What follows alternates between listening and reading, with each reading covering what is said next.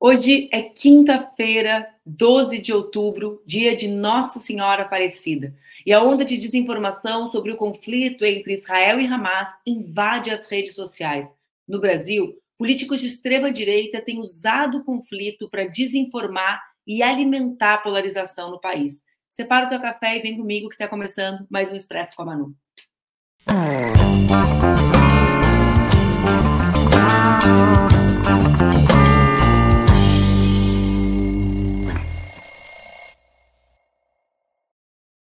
Bom dia, bom dia, bom dia. Feriado comendo solto, rolando solto no Brasil e o Expresso está no ar. O Expresso, vocês já sabem, é o nosso programa que acontece entre segundas e sextas-feiras aqui nas redes do Opera Mundi, com transmissão simultânea nas redes Ninja e também nas minhas próprias redes. O Expresso acontece às 7h30, mas tu pode assistir depois, se for melhor para ti. Hoje, provavelmente, feriado de Nossa Senhora Aparecida, dia das crianças vocês estão deitadinhos, ainda não passaram café. Me contem aí se vocês já estão com um cafezinho, já chegaram, estão curtindo o feriado, tem feriado, ou não tem feriado, que nem eu, que estão saindo já. Eu já vou sair do expresso a milhão para organizar as minhas coisas, porque aqui não tem feriado. E hoje é dia das crianças também, né? A gente celebra o dia das crianças no dia de Nossa Senhora Aparecida e eu acho que tem uma relação profunda, porque ela é a padroeira do nosso país, e quando a gente imagina qualquer nação, qualquer esforço para o desenvolvimento, qualquer esforço para que todas as nossas melhores intenções civilizatórias, as lutas que nós travamos em defesa dos avanços, talvez nós projetemos, né?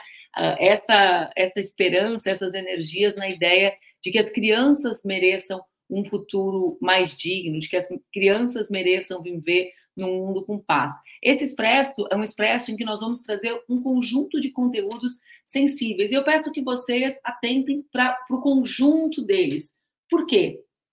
Porque justamente o que nós vamos tratar aqui hoje é como as redes sociais impactam nas narrativas e no conjunto da polarização social durante um período de uma guerra tão uh, histórica e tão marcadamente uh, histórica como é a guerra que acontece que a violência que escala agora no, no, conflito entre Israel e o Hamas. É por isso que eu quero começar o programa me solidarizando com as famílias das vítimas afetadas por esse conflito e também me somando, né, e elogiando e me somando ao esforço do presidente Lula, que justamente ontem emitiu uma nota para mim muito importante e importante porque pela posição que o Brasil ocupa hoje na presidência interina do Conselho de Segurança da ONU, mas mais do que isso, por falar exatamente aquilo que a maior parte de nós está sentindo. O que diz Lula nessa nota, que eu tenho certeza que uma parte grande de vocês já leu, já recebeu, já viu circular na internet.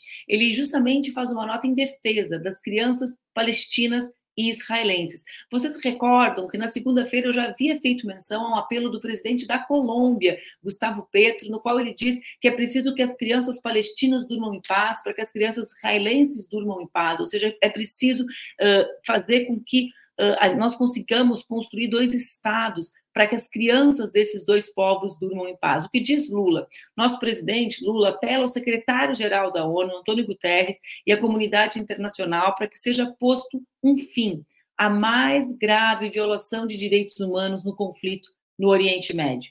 Que o Hamas liberte as crianças israelenses que foram sequestradas e que Israel cesse o bombardeio para que as crianças palestinas e suas mães deixem a faixa de Gaza através da fronteira com o Egito. As crianças jamais podem ser feitas de reféns, diz o Lula na nota. Não importa em que lugar do mundo. É preciso que haja um mínimo de humanidade na insanidade da guerra. Bom, uh, as posições do presidente Lula, as posições né, de condenar a morte dos civis, de manifestar a busca a mediação, a busca de saídas para esse conflito tem tomado os jornais brasileiros e internacionais. Primeiro, pela velocidade também, além das manifestações políticas, como fazem os chefes de Estado, é, é importante que nós ressaltemos que o Brasil tem tomado diversas medidas numa velocidade muito rápida para que os brasileiros que estavam na região sejam retirados. Vocês já viram certamente as imagens do primeiro voo que chegou no país, né, já aterrizando com brasileiras e brasileiros que estavam na região do conflito. Estão previstos mais cinco voos da FAB com as brasileiras e brasileiros que estavam na região. Eu quero, acho que a gente tem aqui, né, um vídeo do, uh, do ministro de Relações Exteriores do nosso país, justamente mostrando a dimensão do esforço que o Brasil tem realizado para proteger as brasileiras e os brasileiros. E aqui, apenas uma nota, antes de nós passarmos lá, Laila, o vídeo do nosso, do nosso ministro, né, do ministro brasileiro. Uma nota com relação ao esforço que o Brasil faz para proteger os brasileiros e brasileiras, comparando com o que o governo não fez durante o período da pandemia, em que o oxigênio sequer conseguiu chegar na cidade de Manaus, porque o que movia o governo era a violência e o ódio, e não o espírito né, de garantir a dignidade e a vida para as brasileiras e para os brasileiros. Vamos ver o vídeo do nosso ministro? Acabo de falar por telefone agora com o ministro das Relações Exteriores do Egito, Sameh Shukri, a quem pedi que nos apoiasse, nos ajudasse para facilitar a passagem de ônibus com passageiros brasileiros que se encontram na faixa de Gaza pela passagem de Rafa para que entrem uh, no território egípcio, onde estarão a salvo. Uh, creio que essa é uma boa iniciativa, conto com o apoio egípcio para isso e creio que será a saída para evacuar os brasileiros que se encontram nessa região conflagrada e correndo risco. Dessa forma estarão são salvos no território egípcio e estamos trabalhando, portanto, para conseguir uh, informar ao governo egípcio da documentação e do dia e horário em que o ônibus passaria é, é algo que mostra né, o nível de articulação internacional. Vocês imaginem conseguir construir um corredor humanitário no momento de escalada do conflito e da tensão na região. Então, acho que a gente precisa registrar, para além da manifestação do presidente Lula no dia de ontem, né? clamando pela vida das nossas crianças, das crianças de todos os espaços do planeta, né? Não existe diferença entre crianças, né? Existem as diferenças construídas pelas políticas e pelos adultos. Os adultos impõem as guerras, as crianças são vítimas das guerras e nós, todos nós, estamos assistindo a um conjunto de cenas deploráveis, né? Que crianças, mães, mães, mães choram os seus filhos mortos, né? E, e acho que as medidas do governo brasileiro, seja uh, fazendo esse apelo à Organização das Nações Unidas, né, ou, ou a capacidade de construir um corredor humanitário para que os brasileiros possam voltar para casa em segurança, mostram o, a retomada do protagonismo brasileiro na, nas disputas uh, globais. E acho que isso é motivo de de, de regozijo, não vou dizer de comemoração, porque não há o que comemorar em nenhum desses, nenhum desses debates, todos nós preferiríamos que esses debates não estivessem acontecendo. Mas nós decidimos fazer aqui no Expresso, a gente sempre fala sobre desinformação, sempre fala sobre redes sociais, temos conversado bastante sobre isso, sobre a forma como a extrema-direita faz uso das plataformas para o seu crescimento, faz uso do modelo de negócio das plataformas para o seu crescimento. Esta é uma guerra transmitida pelas redes. E, portanto, tem um volume de informação muito elevado. Além do volume de informação, é preciso que a gente compreenda que o volume de informação nas redes faz com que setores expressivos da sociedade se engajem no debate sobre o conflito como se ele fosse uma partida de futebol, observando, mas eu não estou nem falando como torcedor que entende do que está acontecendo, né? Observando a, o, o, conflito como se ele fosse algo que coubesse em 140 caracteres. Um conflito de mais de sete décadas, né, eh, um conflito histórico, com razões, motivações históricas. Nesse contexto, nesse contexto uh, de um ambiente de torcida que fez, por exemplo, com que o professor Michel German, que sim, eu conheço, vejam de onde vocês viram o, o, vídeo, né, ou as imagens das agressões ao Michel na PUC do Rio de Janeiro. De onde eu conheço Michel? Eu conheço Michel justamente, o professor Michel, justamente porque no GT que eu tive a honra de presidir, de enfrentamento ao discurso de ódio, justamente ele representou como, acho que diretor de pesquisa, a associação, a, CONIB, né? a Confederação Nacional Israelita Brasileira.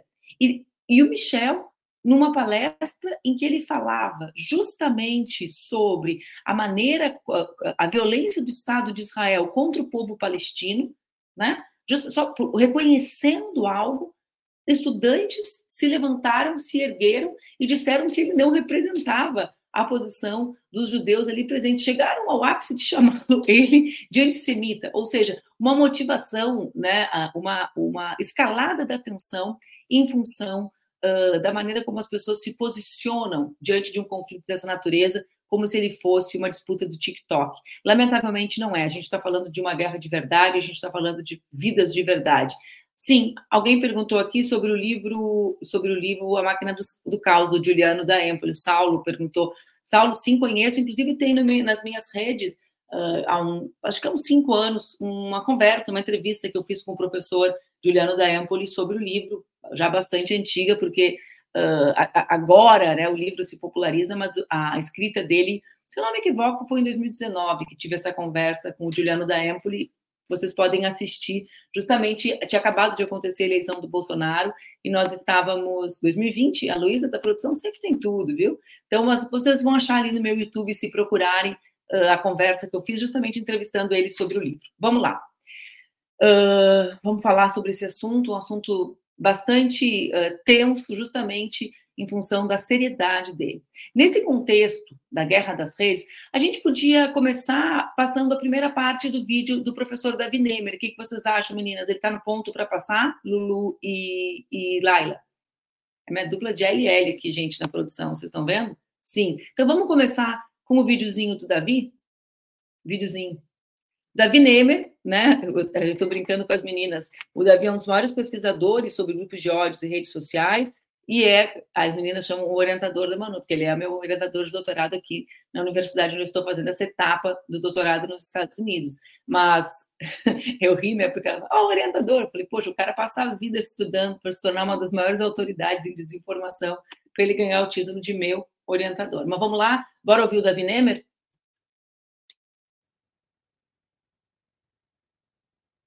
Não é de hoje que os meios de comunicação tomam um papel ativo nas guerras, seja por propaganda estatal ou pelos meios de comunicação tradicionais que se alinham aos seus próprios interesses e que moldam a percepção das pessoas sobre os conflitos. Uma forma de demonstrar tal influência, eu sempre mostro aos meus alunos um filme chamado Mera Coincidência, em que uma guerra falsa na Albânia é fabricada nos meios de comunicação dos Estados Unidos para distrair os eleitores de uma crise no governo americano. Esse filme é didático, sempre recomendo. Bom, nas guerras mais recentes, a disputa pelas narrativas ganhou um novo player, que foram as plataformas digitais ou as redes sociais. A diferença principal das redes sociais para os meios de comunicação tradicionais é que as redes descentralizam a produção de conteúdo ou formação de narrativas permitindo assim qualquer pessoa a influenciar a percepção dos conflitos. Só que as redes sociais fazem muito mais do que influenciar a percepção. Elas levam o campo da guerra para um espaço onde as pessoas, mesmo longe do campo da batalha, se coloquem numa disputa polarizada, como se fosse escolher um time de futebol e cada torcedor ali brigando pelo seu time. É muito difícil engajar nas redes sociais de forma didática sobre um assunto tão complexo como a guerra entre Hamas e Israel, já que os algoritmos das redes sociais são desenvolvidos justamente para priorizar conteúdos sensacionalistas e que promovam uma comoção negativa, ou seja, um sentimento de raiva ou medo, já que as pessoas têm uma maior probabilidade de engajar com esse tipo de conteúdo, é da natureza humana, ou seja, de curtir, comentar e compartilhar tal conteúdo que gere comoção negativa.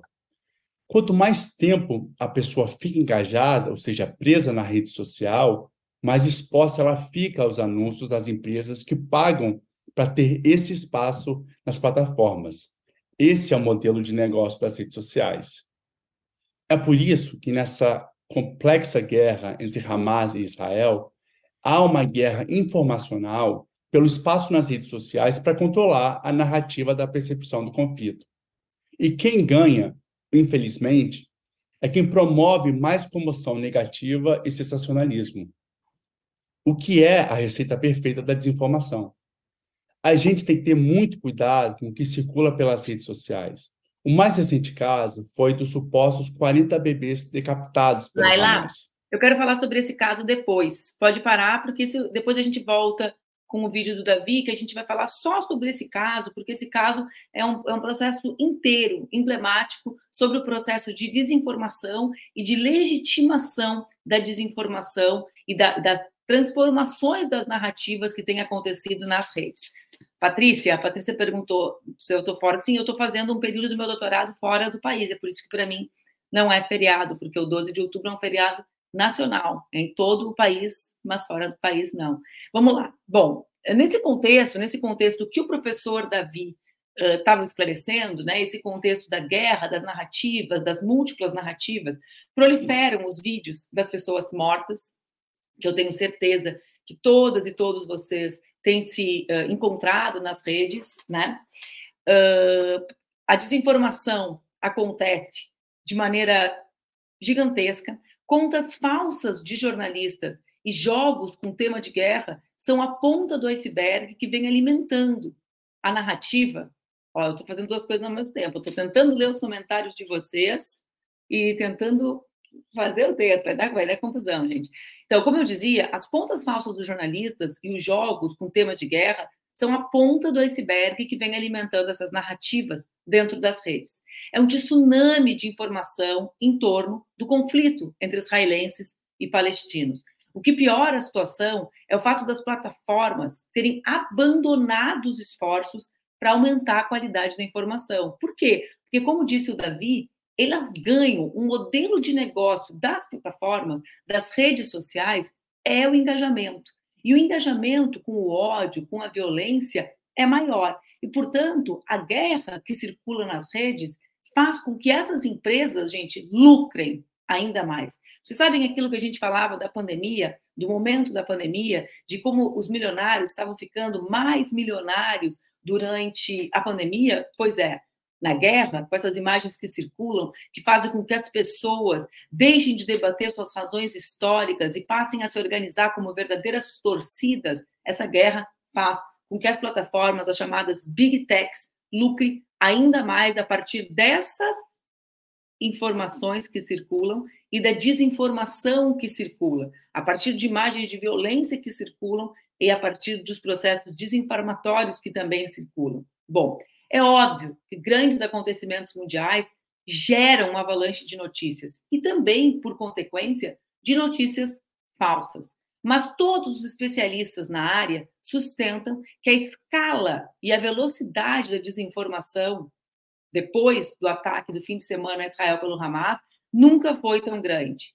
Vale lembrar que a gente vive o grande momento de assimilação das técnicas da inteligência artificial e das imagens manipuladas. E as pessoas recebem uma enxurrada de fotos do conflito e de fora do conflito e fora do contexto, vídeos antigos da Síria sendo reutilizados como se fossem do confronto, dos confrontos em Gaza, além das imagens de jogos de videogame que parecem simular ataques do Hamas. Agora, imaginem, se nós que sabemos disso, né, que lidamos com isso, se nós temos dificuldade de fazer, de checar as, a fonte das imagens, né, se elas são verdadeiras, se elas são falsas, diante do terror daquilo que nós assistimos, como uma cidadã ou um cidadão que não são letrados digitalmente vão conseguir identificar e lidar com o conjunto de desinformação que circula. É praticamente impossível. O antigo o, X, né? O antigo Twitter, a rede do Elon Musk, tem atingido recorde de desinformação com o conflito entre Israel e Palestina. Especialistas como Ian Bremer que é cientista político e também professor de comunicação na Universidade de Colômbia, afirma que o volume de desinformação sobre esse conflito atingiu patamares inéditos, ainda maiores do que aqueles que já tinham sido vistos na guerra entre Rússia e Ucrânia. Com a política de, de permitir ou de afirmar que defende a liberdade de expressão absoluta na rede, ou seja, essa é a bandeira que o Elon Musk carrega, né? o X, o Twitter, piorou o cenário que já era ruim. Ele mesmo, o Elon Musk, incentivou que os seus 160 milhões de seguidores seguissem duas contas para se atualizarem sobre a guerra. As contas que eles chamam, que ele, Elon Musk, chama de boas, são duas contas conhecidas como disseminadoras de desinformação. A gente já vai passar esse conteúdo lá, eu já te peço, tá? Desde o início, desde o sábado, publicações acumulam mais de 3 milhões de interações no Facebook, no Instagram, e no, TikTok e no X. Eu tenho muita dificuldade de chamar o Twitter de X. Tentando associar o governo Lula e a esquerda com a violência na região. Vejam só, aqui entra um debate importante. Existe o debate justo, profundo, né, é, e marcado historicamente, que é o conflito no Oriente Médio, que é o direito do povo palestino ter o seu Estado e que é a maneira como a escalada desse conflito acontece do sábado para cá. Né? Existem vários debates sobre isso, sobre o que representa o governo de Israel, o governo de extrema-direita, sobre justamente uma parte grande da comunidade internacional condenar a maneira como Israel já tratava e impunha um regime de apartheid, de colonialismo na região da. Esse é um debate. Mas existe um segundo debate, relacionado com esse intrinsecamente, como a gente vai ver no final, mas relacionado também com o negócio das big techs e uma terceira questão, a maneira como isso acontece no Brasil, a partir, do, a partir da maneira como a extrema-direita se organiza e age. Vejam só, eu vou passar agora uh, um pouco das, uh, da, da, das desinformações que já foram checadas sobre o Brasil e o vínculo, o suposto vínculo entre o presidente Lula ou a esquerda brasileira com os acontecimentos na região. Antes disso, só uns dados para vocês.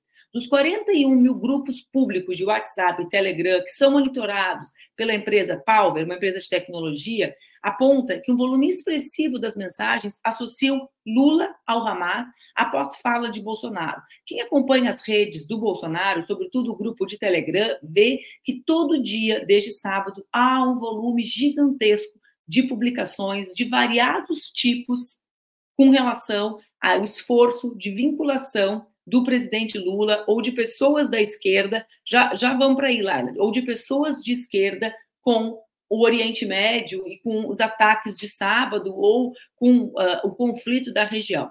De acordo com esse relatório da Palver, a guerra é o principal tópico discutido nesses grupos públicos e os conteúdos do debate sobre o tema são fartamente encontrados. A declaração de Bolsonaro sobre o petista, sobre o Lula, teria conferido o tom político à repercussão. Ou seja, é natural, os grupos falavam sobre a guerra. É natural, é um grande acontecimento, de grande proporção, né, que aumenta a tensão social. Bolsonaro traz o um elemento político. A partir disso, entre sábado e segunda, 15.195 mensagens sobre conflitos mencionavam Lula. Vocês conseguem entender isso? Olhem o volume. Das 15 mil mensagens sobre o conflito, 20% mencionavam Lula ou tinham alguma citação ao grupo autor da ofensiva contra Israel. Então, olhem a combinação, né? A trazida, a, a decisão da extrema direita de trazer a decisão da extrema direita de trazer o conflito para a política nacional, a partir de qual tática? Da sua velha tática, a desinformação e a mentira. Olhem só, algumas das desinformações checadas pelas agências de checagem. Eu nem sou grande defensora das agências de checagem, viu, gente? Porque as agências de checagem também não são neutras, também têm as suas opiniões. Mas percebam o volume de desinformação que circula aqui uh, a partir das agências de checagem. Estamos aí, Laila, com elas agora? Primeira da lupa. Crianças em gaiolas não são de Israel nem foram capturadas pelo Hamas. Pode ir passando. Essas são as genéricas, né, sobre a questão do conflito. Mas a gente tem também as que vinculam o presidente Lula, o PT e a esquerda ao tema. Vamos para mais uma, Laila? Ó, pegaram uma, uma foto do Lula, se eu não me equivoco, com a camiseta do time de futebol da Palestina, né? E disseram que, que aquilo era um presente do Hamas. Pode ir indo, Laila.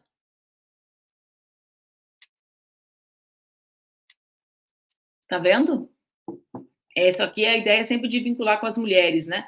Que aí eles trabalham com vários elementos da subjetividade, mas a ideia é que a Gleisi, presidente do PT, fez um vídeo pedindo para que o Hamas libertasse Lula, né? Sendo que Lula mesmo, durante a, o período que ficou preso em Curitiba, disse que jamais trocaria a sua liberdade, né, a sua honra pela sua liberdade, ou seja, ele jamais tentou sair nem com tornozeleira, nem com nenhum outro instrumento que não fosse a anulação da sentença que o condenou.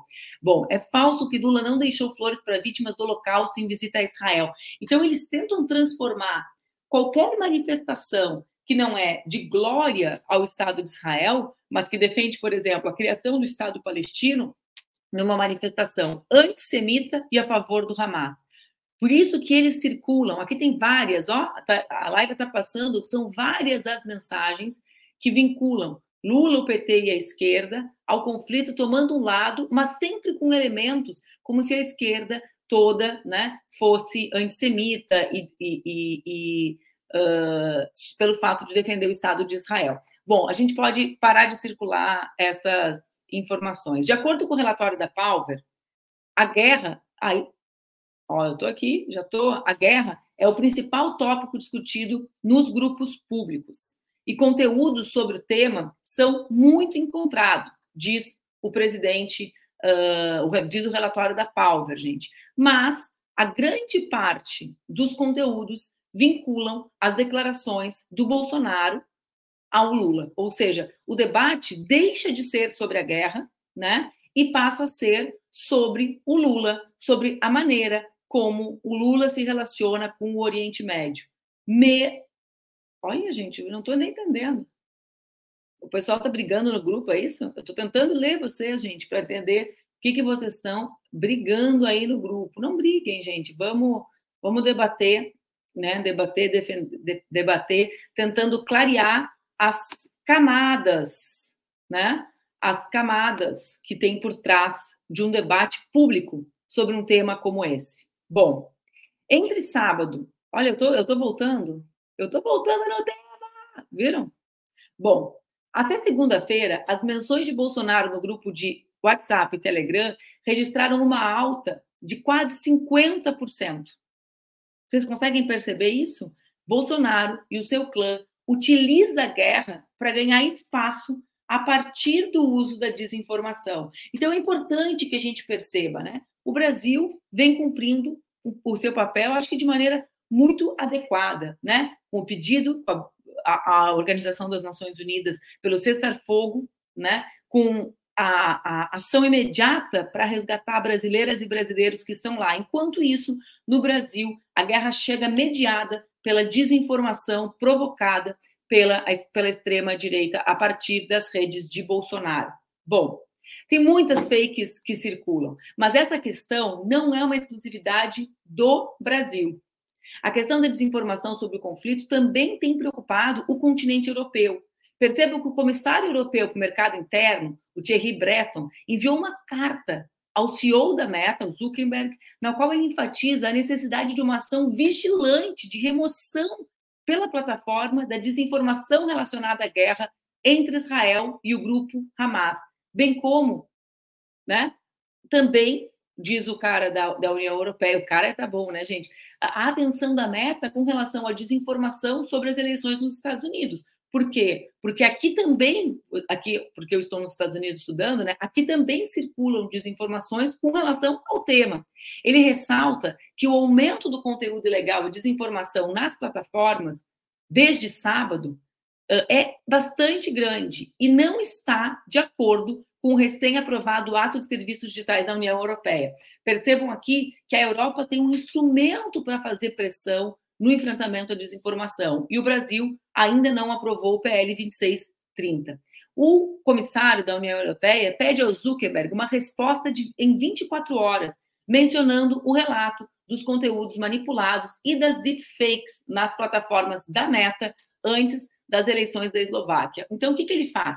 Ele traz um conjunto de eventos, né, marcadamente marcados pela desinformação, para apelar para a meta, seguir o ato de serviços digitais da União Europeia para enfrentar a desinformação. Olhem só, antes do final, eu vou, eu queria, eu estou aqui lendo, atualizando com as gurias, uh, um, um, um, algo que tem rodado há bastante tempo, que o Davi, professor Davi Nemer, vai falar um pouco mais na segunda parte do seu vídeo. Bora passar o vídeo, meninas?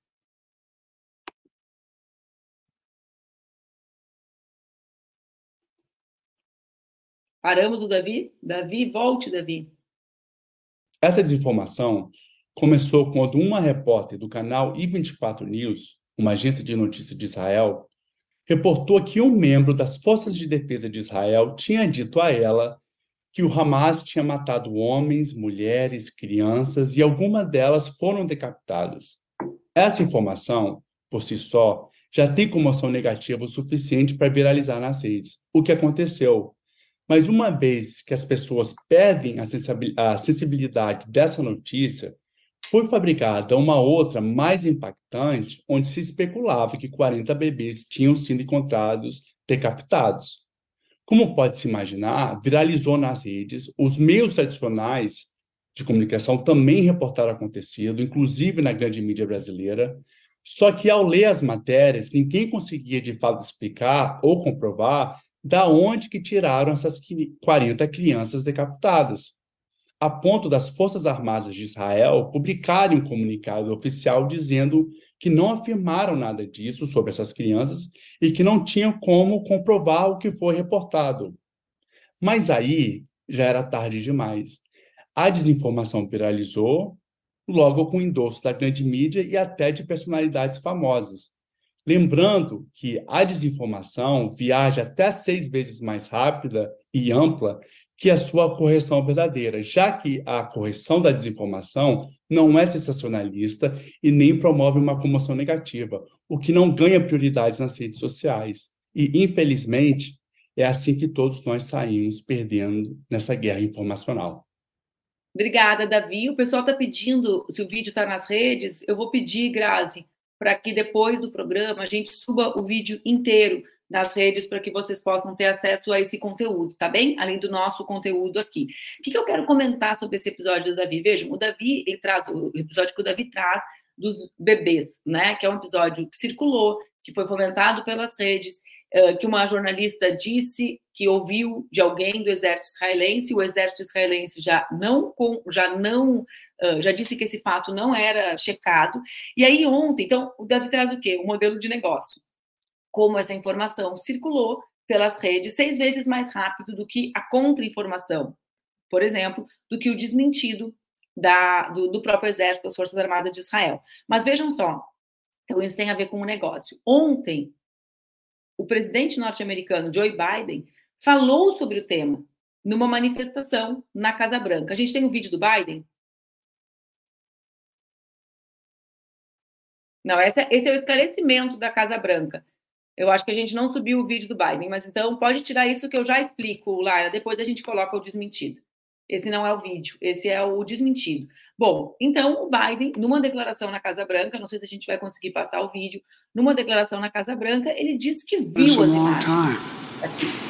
I never really thought that I would see and have confirmed pictures of terrorists beheading children. I never thought I'd ever. Anyway. Bom, ele diz, então, que ele nunca veria, uma frase dúbia, né? Que ele nunca veria a confirmação dos terroristas decapitando crianças, né? A gente não sabe se ele viu as imagens, né? Mas ele deixa no ar. Olha, eu sou presidente norte-americano, eu vi. O que, que acontece em seguida? Em seguida disso, a Casa Branca lança a seguinte notícia. Põe ali, agora sim, Laila, Casa Branca esclarece a afirmação de Biden ter visto foto dos terroristas decapitando crianças em Israel. O que a Casa Branca diz? Ela diz né, que ele estava se referindo aos relatos, aos relatos de Israel sobre isso. A, a NBC não confirmou os relatórios, o porta-voz diz que o relatório não tem dados concretos para confirmar. Ou seja, ele passa a ser o legitimador de uma informação que circula nas redes sem nenhum fato comprobatório, ampliando a tensão e fazendo com que as pessoas, evidentemente, se manifestem escandalizadas. Por quê? Porque todos nós que clamamos pela paz, clamamos pela vida dessas crianças, de todas as crianças independente do lugar que elas estejam. Das crianças que são mortas no Brasil, executadas quando vão para a escola, das crianças que estão agora em Gaza, sem eletricidade, das crianças que estão ou que não estiveram ou que estão sequestradas.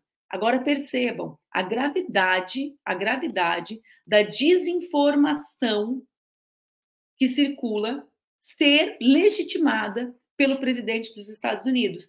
Por quê? Porque aí um espaço de legitimação, mesmo que o exército israelense tenha desmentido, e depois BBC, NBC, as grandes Reuters, as grandes emissoras tenham buscado essas informações e que eles tenham dito não, ele estava se referindo só ao Disque Me Disque, o presidente da maior potência envolvida, inclusive, uh, no conflito. Né? Então, percebam a gravidade como esse tema não é uma irrelevância. Bom, eu trouxe esse tema hoje para nós. O Ópera tem tratado, tem tido várias discussões conduzidas pelo Breno com relação ao tema do conflito, né? buscando as questões históricas, tentando fazer com que a sociedade possa entender mais sobre as origens do conflito, sobre os desdobramentos do conflito, mas é preciso que a gente também compreenda a forma como isso se relaciona com o Brasil. Desde um lado, né? Primeiro, a partir da forma como o Brasil retoma o seu protagonismo global, né, buscando, tentando mediar soluções pacíficas. Dois, como o modelo de negócio da desinformação, das big techs, ganha com a escalada da guerra, com o terror, né? E três, como a desinformação legitimada por grandes players como o presidente norte-americano nessa manifestação entra, invade a política brasileira e faz com que a extrema direita busque se organizar, né? Se organizar uh, a partir disso. Uh, eu quero eu quero terminar o nosso programa não falando sobre esse tema, mas me solidarizando com toda a população manauara. Por quê? Por quê, gente? Porque ontem eu recebi inúmeras mensagens, né? De pessoas que vivem em Manaus, de mulheres, de homens, de pessoas que, que perguntam até quando o norte vai ser invisibilizado, não vai existir na agenda nacional. Por quê? Porque a situação de Manaus é dramática. A população da cidade viu a, quali a qualidade do ar ontem cair ao nível péssimo em mais um dos episódios de fumaça na cidade. A fumaça é causada por queimadas na região metropolitana. Segundo a prefeitura, essas queimadas se somam a outros problemas do estado que está em emergência ambiental por causa do fogo. Então, é preciso que o Brasil se conecte com o norte do Brasil, né? Que se conecte às suas pautas, às suas urgências, às saídas que o norte pode oferecer para o Brasil. A região amazônica é a região que pode permitir que o Brasil se realize enquanto nação. E a minha solidariedade a vocês e também o meu apelo para que a gente consiga inserir a, as relevâncias para o povo manauara, para o povo do norte, numa agenda de Brasil. O nosso Expresso fica por aqui. Amanhã a gente vai ter mais um dia só eu e vocês, porque vocês notaram, né? Ontem eu trouxe a Mara Moira para conversar comigo sobre o casamento LGBT e a busca da proibição dele pelos, pelos parlamentares da extrema direita. Fiquei aqui sozinha, porque Luiz Maurício não podia trocar com a Mara. Então, vamos ter três dias de Manuela sozinha conversando com vocês. Amanhã eu vou conversar com uma convidada especial, com a Camila Lisboa, que é a presidenta do Sindicato dos Metroviários de São Paulo. A gente vai falar sobre a greve, vai falar sobre as propostas de privatização do Tarcísio e vai falar sobre a luta das trabalhadoras e dos trabalhadores e a conjugação dessas lutas com as chamadas lutas de fronteira, né, com o feminismo, com a luta ambiental, com a luta antirracista, qual a conexão que existe entre presidir um sindicato, parar um sindicato de luta, como é o Sindicato dos Metroviários de São Paulo, e ao mesmo tempo fazer com que esse sindicato consiga representar a, a, as trabalhadoras, conectando os desafios com as questões de gênero. Vamos falar sobre privatização, sobre feminismo, sobre metrô, sobre Tarcísio, sobre Brasil. Até amanhã, gente. A gente se encontra às 7h30. Um bom feriado para quem está curtindo o feriado, uma boa luta para quem está trabalhando, para quem está tocando a vida, e que Nossa Senhora Aparecida nos ilumine a todos nós, para que nós, enquanto país, enquanto nação, consigamos garantir um futuro mais digno para as nossas crianças e que sigamos lutando por todas as crianças do mundo. Um beijo, fiquem bem.